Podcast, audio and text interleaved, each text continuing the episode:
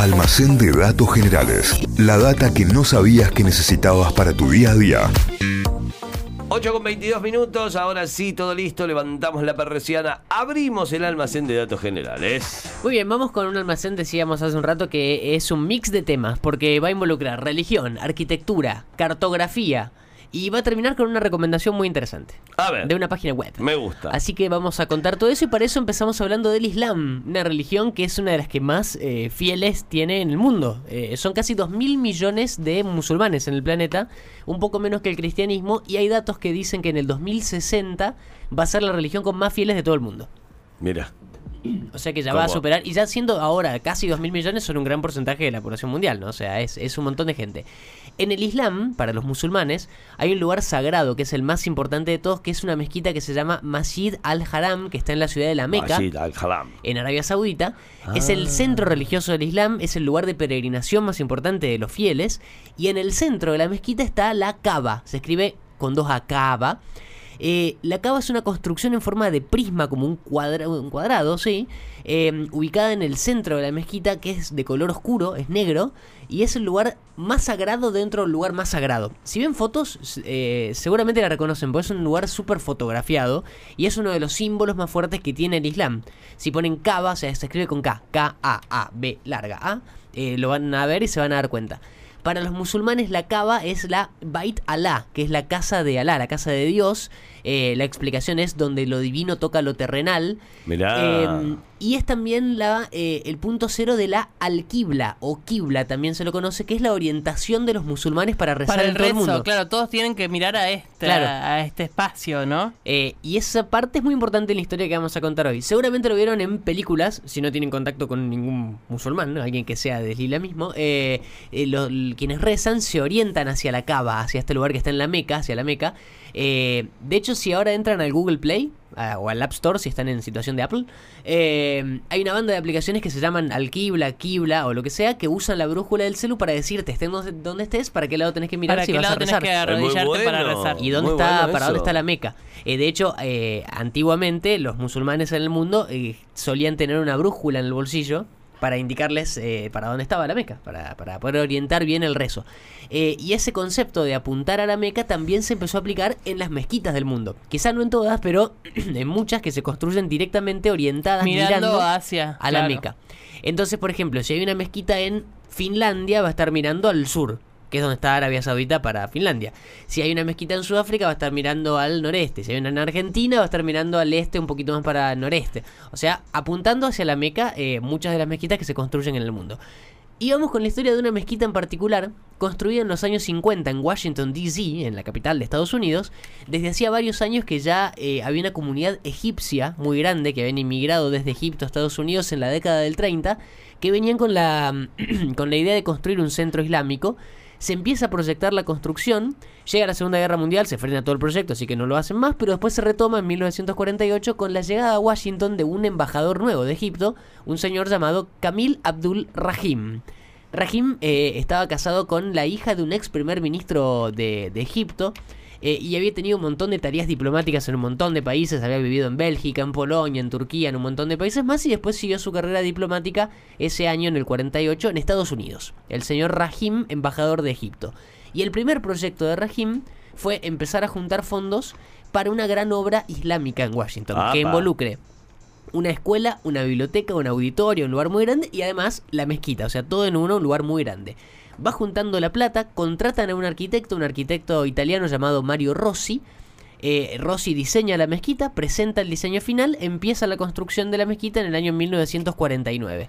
El tema es que no podía estar dirigida una obra en Washington por un arquitecto, eh, un arquitecto extranjero. Ah, bueno, Vaya a saber uno ¿por por qué, qué. viejo? Y no sé si eso sigue todavía, pero si sigue es una pavada.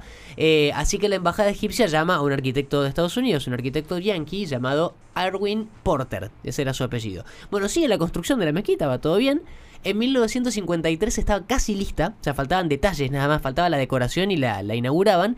Y ahí el embajador, Camil Rahim, va a visitar la obra, entra, mira para todos lados, se para en el centro de la mezquita, saca un mapa, saca una brújula, empieza a ver, a ¿Qué analizar las viaje se comió? y mira al arquitecto Porter, que estaba ahí, el arquitecto yankee, y le dice, Viejo, está todo mal. Está todo mal. La mezquita está apuntando al noroeste. ¡No! Y la Meca está al sureste. O sea, hiciste todo mal, ¿Cómo chabón. probaste vos los planos? ¿Qué onda?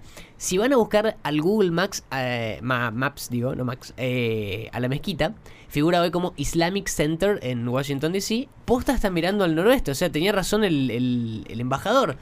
Porter le dice, mira, eh, a lo mejor tenés mal la brújula, fíjate qué onda, yo seguí los diseños que me pasó el italiano, el italiano Rossi, culpa mía no es. Ahí el embajador le cuenta una historia a Porter, al, al arquitecto yankee, y le dice, antiguamente cuando en Egipto se construyó una nueva mezquita, los ingenieros reales venían antes de la inauguración, como estoy haciendo yo ahora, y comprobaban que la orientación sea exacta. Si había alguna mínima desviación, demolían el edificio y lo tenían que construir de cero. Casi se muere el arquitecto, imagínense, porque acá no era una mínima desviación, estaba completamente errada. La mezquita miraba para el noroeste y tenía que apuntar en teoría para el suroeste. Así que Porter, en medio de la desesperación y casi al borde de, de- de morir, llama a un cartógrafo para que le explique qué carajo estaba pasando con la mezquita y para que le diga exactamente para qué lado tenía que mirar. Y el cartógrafo le responde al rato y le dice: Che, está apuntando perfectamente bien a la Meca. O sea, el arquitecto no entendía nada porque estaba mirando para el norte y la Meca está para el sur. Bueno, y le explica que el embajador había agarrado un mapa y que la dirección estaba mal y acá es donde se empieza a resolver todo el problema porque el cartógrafo le dice al, al- ingeniero, Porter, que no se tiene que fijar en los mapas sino en un globo terráqueo, que es la única representación fiel que tiene la Tierra y que todos los mapas mienten. Y efectivamente, si agarras un globo terráqueo y empezás a trazar una línea con la orientación que tiene la mezquita en Washington, que va a partir hacia el noroeste, noreste, perdón, esa línea cruza hacia el norte, cruza la mitad de Europa, cruza el Mediterráneo y cae exactamente a la Meca, o sea, llega perfectamente bien. Lo en que- línea recta, eh, la línea recta, si vos agarrás el mapa sí, que agarró el, con un centímetro. el, el embajador, claro, te dice la lógica es para el suroeste, pero en realidad lo que estaba pasando era eso, el eterno problema de las proyecciones de los mapas. Claro, la- el plano. y la proyección Mercator, que es la más usada, que es eh, también eh, una de las más polémicas. La proyección Mercator es una de las tantas proyecciones de mapas que existen hoy y es la más usada. Si vas a una librería y te compras un mapa, seguramente es un- una proyección de Mercator, es la que Mirá. conocemos siempre, es la que usa Google Maps, por Es ejemplo. como cuando el entras. pantone. Es claro. Es como el pantone de los mapas. Hay un montón de proyecciones distintas, pero la de Mercator es la que todos tenemos La una- impresa en la universal, mente. claro. Eh, y en realidad deforma mucho los tamaños reales de la superficie de los planetas. Ah, Por- bueno, por lo la estuvimos estudiando. Al final van a terminar te digo razón los terraplanistas en cualquier momento. ¿eh? Bueno, ahí está. Eh, por la forma en la que tiene el Mercator de, de mostrar el- los paralelos, los meridianos y demás, parece que las cosas que están más cerca de los polos son mucho más grandes que el tamaño real. Por eso cuando agarran un mapa del- de, la primaria, la Antártida parecía como una base gigantesca, y es porque está en, la- en el polo directamente, y Groenlandia parece mucho más grande que África cuando en realidad es muchísimo más chica que África, muchísimo. Europa parece mucho más grande de lo que es y más importante en los mapas, porque además incluso el Ecuador no está exactamente al medio, por eso es que es polémico, porque se le dio más importancia a lugares que no son tan grandes territorialmente como por ejemplo Sudamérica. Claro. Eh, en realidad, bueno, es, es uno de los continentes más chiquitos. Oceanía y Europa son los más chiquitos.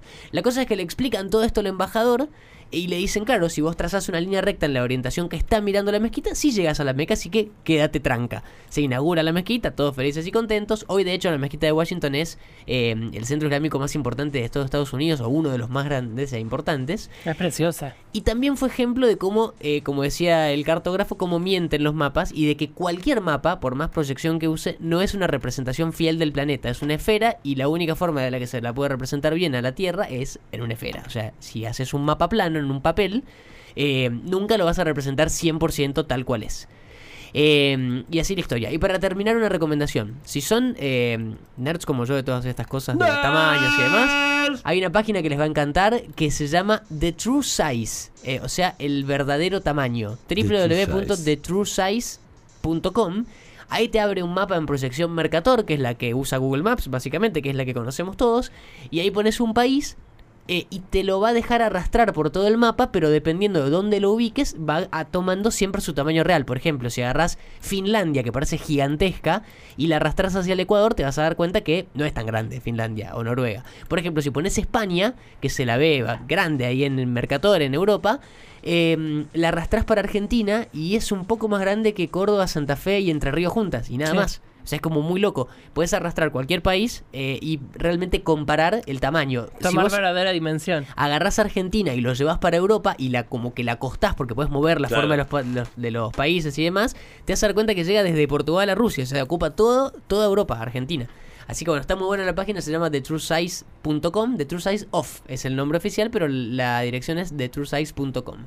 Así que bueno, la historia completa de las mezquitas, islam y mapas, la historia del centro islámico de Washington que parecía que estaba mal orientado y casi se muere el arquitecto, Sí. pero no, estaba bien ubicada, y esa curiosidad cartográfica en el almacén de hoy. Espectacular. Ahí está la data, almacén de datos generales que vas a encontrar como siempre en Spotify, buscanos como Notify Diario, ahí está todo y ahí tenés también el, el playlist del almacén de datos generales donde tenés este y todo, eh, absolutamente todo lo que Santi Miranda te cuenta aquí en este programa.